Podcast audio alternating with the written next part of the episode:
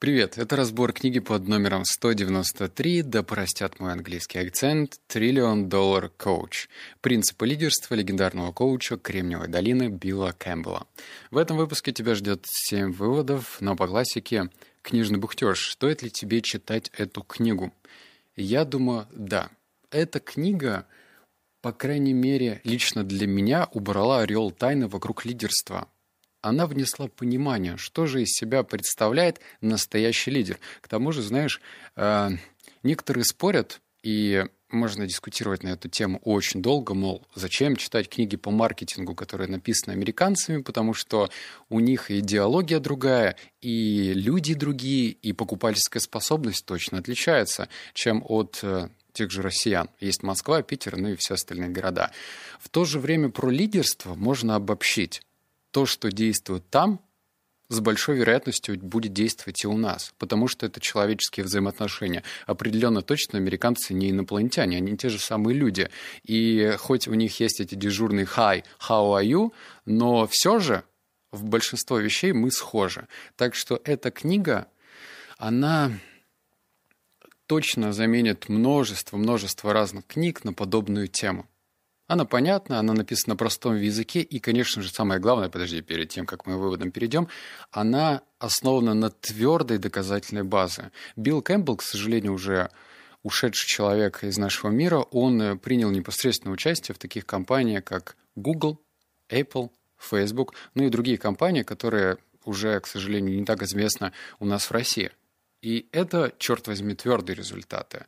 Он дружил со Стивом Джобсом, он, причем в те не самые сладкие года для Apple, и очень был твердо уверен в том, что э, Стива Джобса не нужно было увольнять, какие-то года были 83-е, по-моему, да, и точно так же его ждал. Он участвовал э, и был в совете директоров этих же самых фирм. В общем, крутой мужичок. Итак, переходим к выводу номер один. Как тренер вы должны иметь нечто, что я бы назвал бесстрастной твердостью, и я не думаю, что во мне это есть. Что вам нужно делать, так это не беспокоиться о чувствах других. Вы должны требовать максимума от каждого и быть практически безразличны к чужим эмоциям. Вы заменяете одного паренька другим, продвигаете младшего вперед старшего. Это природа игры, выживает сильнейшие. На поле выходит лучшее, а я переживал за них. Старался, чтобы парни понимали, почему я так поступаю. Я думаю, что просто был недостаточно жестким. Возможно, Билл и был прав, считая, что результат футбольного тренера зависит от его умения быть бесстрастным. Но в деловом мире все больше факторов свидетельствует о том, что именно сопереживание – ключ к успеху. Идея важности отзывчивости для команды принесла Биллу куда больше пользы в бизнесе, чем на футбольном поле. Ну и здесь, как ты видишь, без спойлеров, а, но коротюсенько обозначу. Билл Кэмпбелл, конечно же, появился в Кремниевой долине не просто откуда-то непонятно. Он занимался тренерской деятельностью и весьма, как он сам говорил о себе, посредственно, хотя многие э, могли поспорить насчет этого. Он точно занимался тренерской деятельностью иначе, чем остальные тренеры. Он не был так жесток, он не был так жесток по отношению к тем людям, которые другие тренеры рассматривают как расходный материал. Но именно эта эмпатия, она помогла перенести вот эту тренерскую деятельность в правильном ключе. То, что люди не расходный материал. Люди — это живые единицы, с которыми нужно налаживать диалог. Но об этом чуть позже уже в других выводах. Вывод номер два. Он присутствовал на совещаниях сотрудников, которые Эрик проводил каждую неделю, и часто бывал в кампусе Google в Маунтин-Вью, Калифорния. Все эти 15 лет совета Билла оказывали огромное влияние. Не то, чтобы он говорил нам, что делать, вовсе нет. Если у Билла и были свои взгляды на продукт или стратегию, он обычно держал их при себе, но он всегда следил за тем, чтобы коммуникация в команде шла успешно.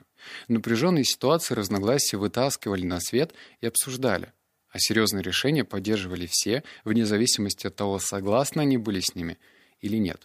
Мы можем сказать без тени сомнения, что Билл Кэмпбелл был одним из тех людей, которые сыграли решающую роль в успехе Google. Без него компания не достигла бы того положения, которое занимает сегодня. И здесь вытекающий вывод какой? То, что лидеры, они не навязывают свое мнение, прежде всего. То есть будет так, как сказал, как отрезал. Не нужно бить по столу кулаком, не нужно сотрясать воздух, нужно прежде всего дать этим людям, которые по факту принимают решения и работают над продуктом, выговориться – рассказать о своих точках зрения, рассказать о недостатках, рассказать о положительных вещах, а уже после этого создать такую компиляцию. Еще раз, он всегда следил за тем, чтобы коммуникация в команде шла успешно. Напряженные ситуации, разногласия вытаскивали на свет и обсуждали. То есть, соответственно, все эти нервные узлы между взаимоотношениями с людьми он и выруливал. Он старался сделать так, чтобы как раз-таки не было вот этих вот интриг, скандалов и расследования, чтобы все было по-честному и по-человечески. Вот номер три. По мере того, как мы беседовали с десятком людей, работавших с Биллом, нам стало открываться нечто новое удивительное. Да, коучинг Билла помогал им так же, как и нам справляться со множеством ситуаций и проблем в жизни и в бизнесе. Но посредством коучинга он также учил их самих быть коучами для их сотрудников и команд, что сделало их куда более эффективными руководителями и лидерами. Вновь и вновь они замечают, что когда бы они не сталкивались с неоднозначной ситуацией, они всегда спрашивали себя, а как бы поступил Билл. А, подобный вывод, если его так немножечко детализировать, тут есть два подвывода. Первый это мы э, лучше обучаем других в процессе обучения. То есть, сейчас э, объясню, это звучит как непонятная тавтология, но все-таки нам не нужно для обучения иметь какие-то грамоты, э, степени или там законченный MBA. Нет. Прежде всего, нам нужна решительность для того, чтобы обучать наших сотрудников.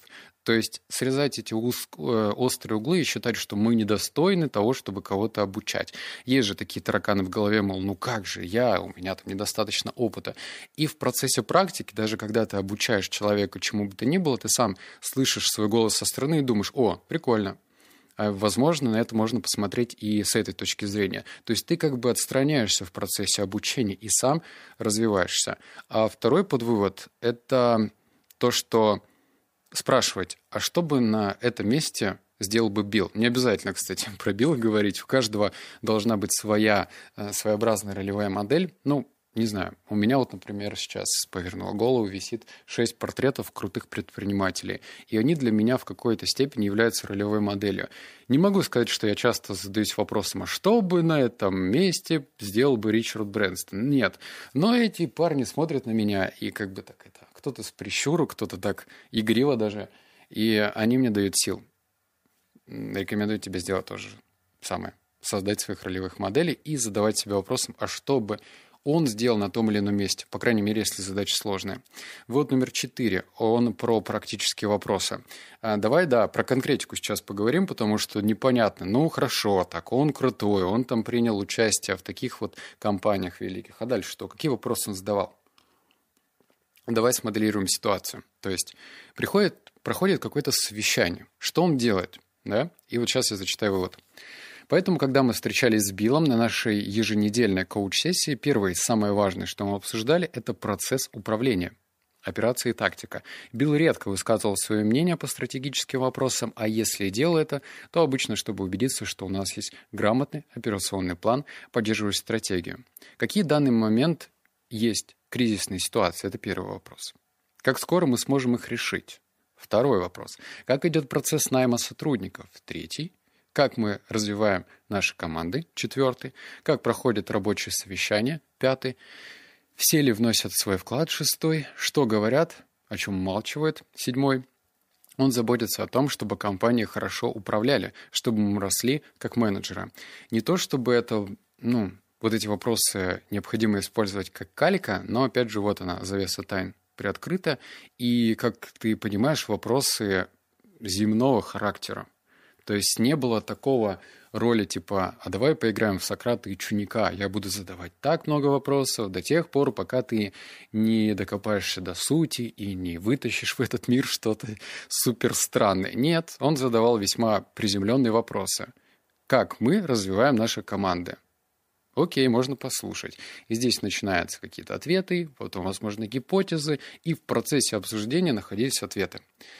Вывод номер пять. Э, будучи генеральным директором, он э, придерживался стандартного формата встреч, которым всегда учил других. Он всегда начинал со светской беседы, но в случае Билла она не была такой уж поверхностной.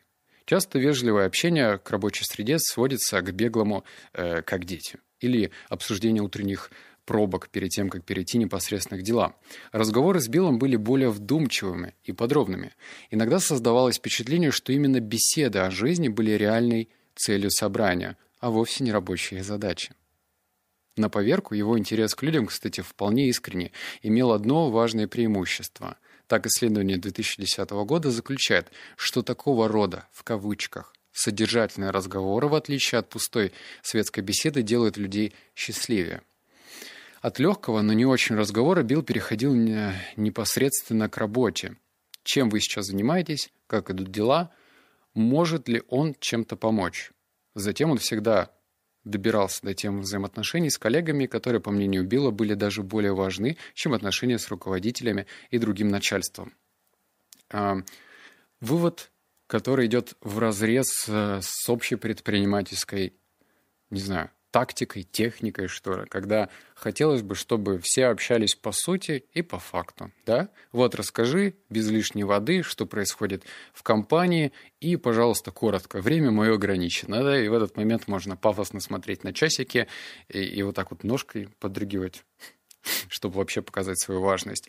В то же время показательный пример Билла. Он создавал точнее не создавал, он демонстрировал реальную заботу к людям через вопросы. Спрашивал, как их семья, как дети. Кстати, дальше там приводились такие реальные истории, когда он, например, мог э, позвонить отцу этого сотрудника и просто с ним поболтать, ну, потому что там были какие-то проблемы. Он спрашивал, как дела у детей, причем не вот так вот поверхностно, типа, как там дети, да, поживают, при этом, когда разговор заходил дальше, выяснялось, что можно там детей куда-то совместно сводить, а может быть, он как-то может помочь. И эти все поверхностные, казалось бы, вопросы, если их задавать правильно, делают людей счастливыми. Потому что как, блин, черт возьми, по-другому можно показать свою заботу. Э, нет какого-то другого э, варианта, как не задавание настоящих искренних вопросов. И самое главное еще, как вывод из других книг, если ты в момент э, выслушивания ответа формулируешь свой будущий вопрос или пытаешься прервать, то это, ё-моё, точно минус к антипатии. Слушай. И только потом, если ты считаешь нужным задать следующий вопрос, задавай, а не формулируй вот эти вот свои будущие вопросы заранее. Вот номер шесть. После паузы, растянувшейся по ощущениям на минуту, был, Билл снова сел и объяснил – что он выбирает людей, с которыми собирается работать, оценивая их скромность.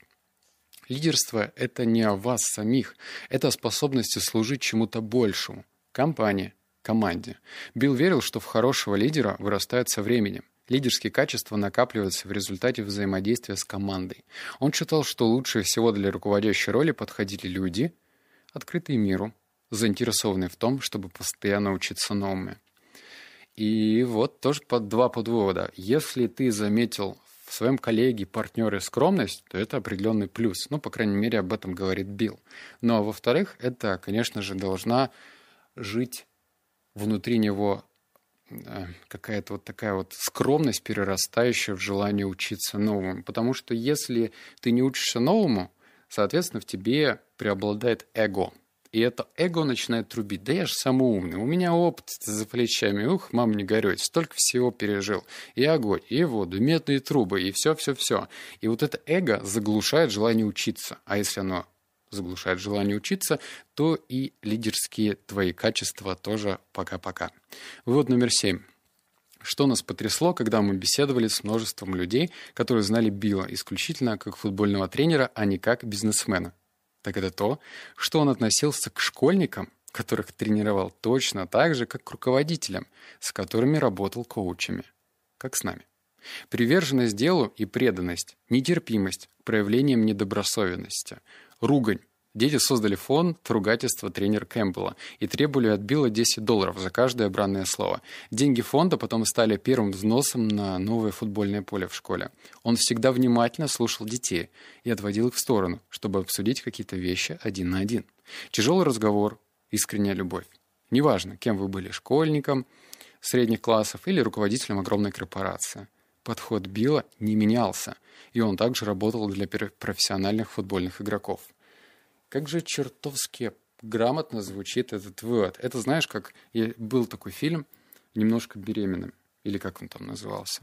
Мне кажется, вот эта фраза «немножко» и дальше там обозначение, что там немножко, оно не должно иметь никакого отношения к деловой этике.